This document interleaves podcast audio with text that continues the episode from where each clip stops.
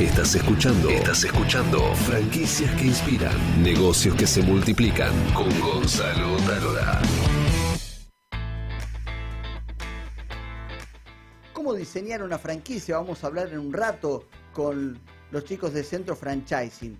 Y la verdad que cuando conocimos la historia de, de Acubat hace ya casi un año y medio, que los invitamos a Historias que Inspiran, me sorprendió muchísimo y gratamente que hayan lanzado su sistema de franquicia, porque se trata de, de- de un comercio que vende tal vez un commodity y yo me pregunto siempre, ¿cómo franquiciar esos negocios? ¿Qué es lo que tiene de diferente que haga que una persona quiera invertir en ellos y, y poder eh, ofrecer algo distinto a lo que está en el mercado? Bienvenidos Ariel Balbuena y Leandro Balbuena, dueños de Acubat. Sí, correcto. Bienvenidos. Gracias. Y mm, antes de, de- de hablar de esta transformación, cuéntenos eh, brevemente cuál es la, la historia detrás de la marca. Bueno, eh, la empresa se fundó en 1992. eh, se inició con mi papá, con, estaba en sociedad en ese momento.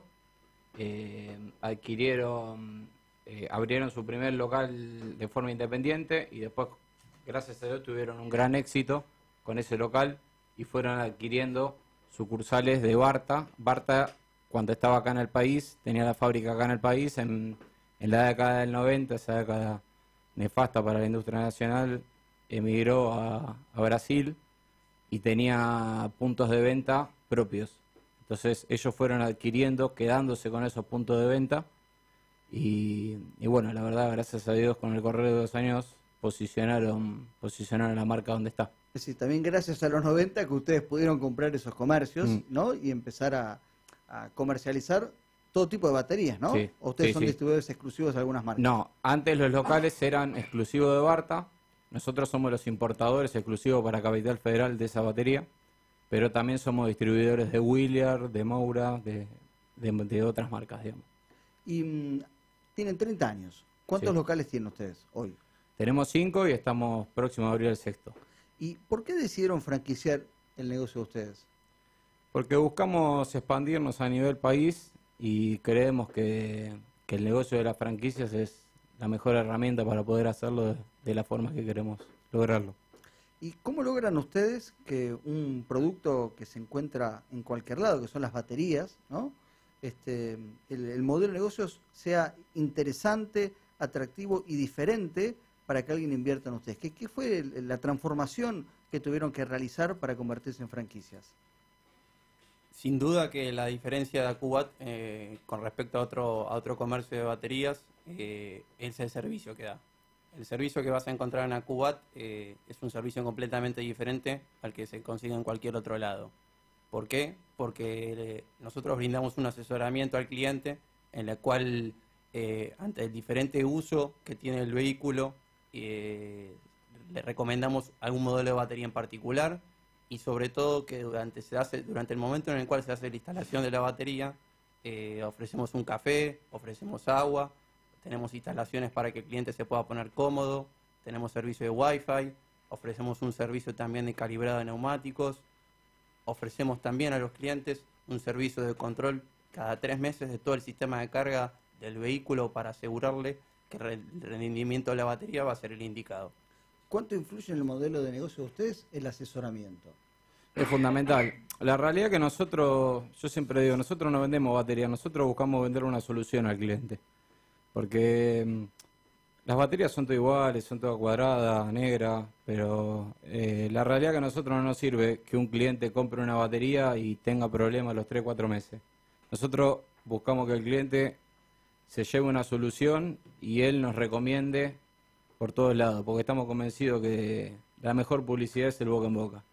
Entonces, nosotros apuntamos a eso, a brindarle a que el cliente se lleve soluciones, no batería. ¿Qué fue lo que más le llamó la atención a ustedes en el proceso de pasar de, de comercio a la calle a este, eh, transformarse en franquicia? ¿Qué cambio tuvieron que hacer? ¿Aprendizaje? ¿Algo que les llamó la atención? ¿Los manuales, los procedimientos? Sí, la realidad es que como toda pyme, los manejos son bastante desprolijos, ¿viste? Eh, el hecho de tener que acomodar las cosas como para poder estar preparado para franquiciar nos hizo profesionalizar la empresa bastante. Eh, que eso nos ayuda, nos ayuda mucho para lo que es eh, el día a día de la empresa, ¿no? Estamos con Santiago Salceda, que es director de Centro Franchising y con mucha experiencia en transformar pymes en franquicias. Lo que acaba de contar eh, Ariel es muy común en todas las pymes, ¿no?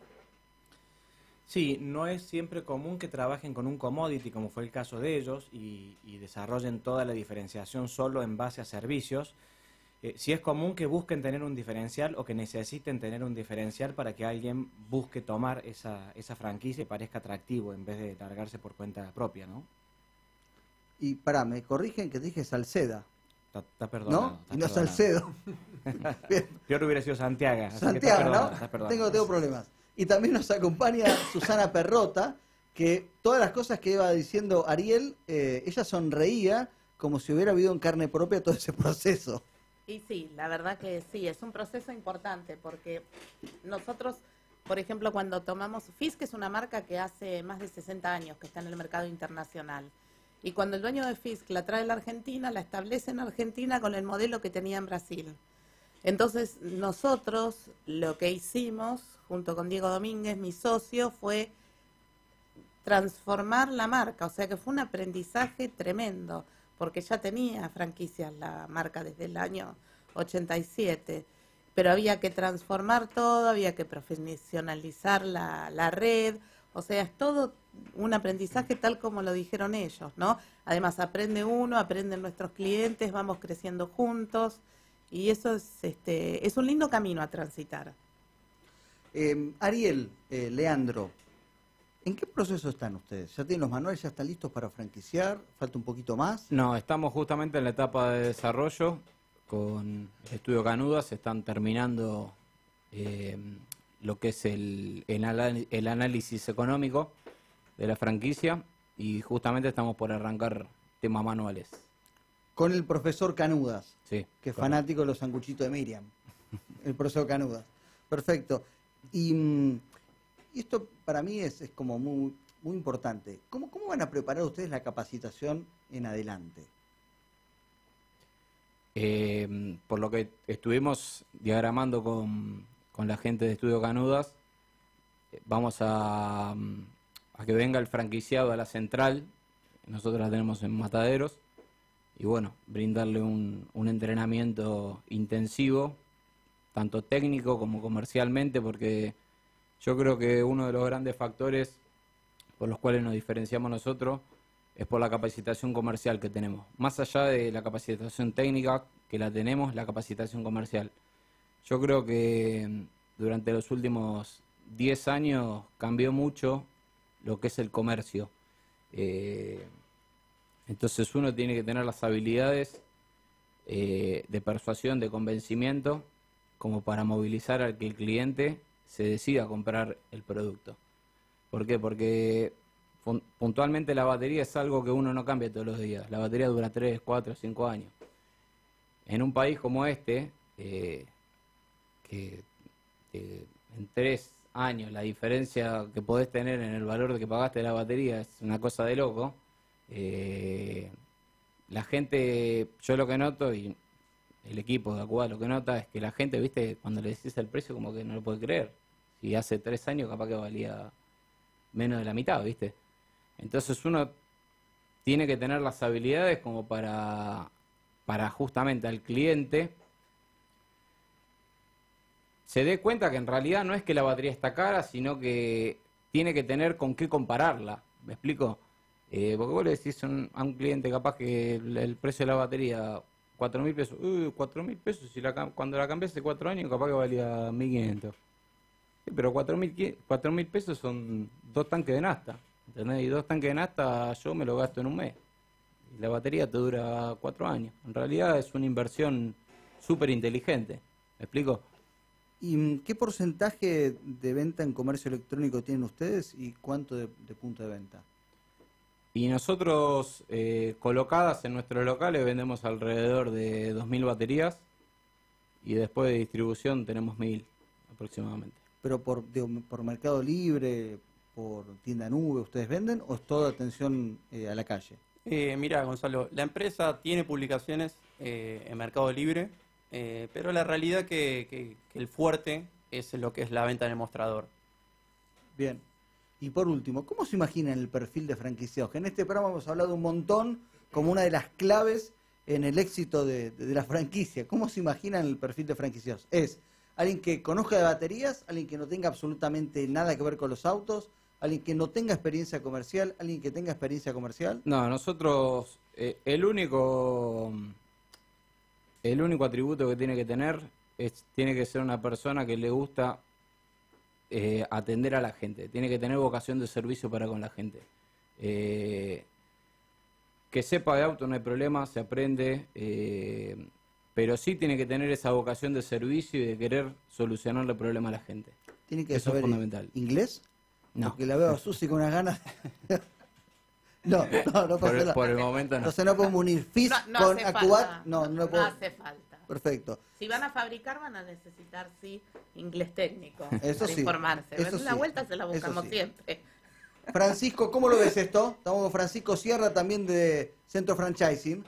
No, lo veo bien. eh, veo, veo también que, que es importante identificar el perfil del franquiciado para, para tratar de pifiar lo menos posible, sabiendo que en los primeros casos siempre hay un margen de error. Eh, en la medida que uno va adquiriendo experiencia con distintas franquicias, va descubriendo cuál es el franquiciado que mejor se adapta al modelo de negocio y eso ayuda a que los manuales que uno, en donde uno define un perfil ideal, el día de mañana con la práctica se puede ir ajustando y se puede ir identificando ese, ese ADN de franquiciado que cada marca necesita, ¿no? Y que cada marca tiene uno en particular. Querido Ariel, querido Leandro, los invito a quedarse porque lo que viene son dos bombas de tiempo. Bueno, muchísimas gracias por la invitación y un verdadero placer estar acá.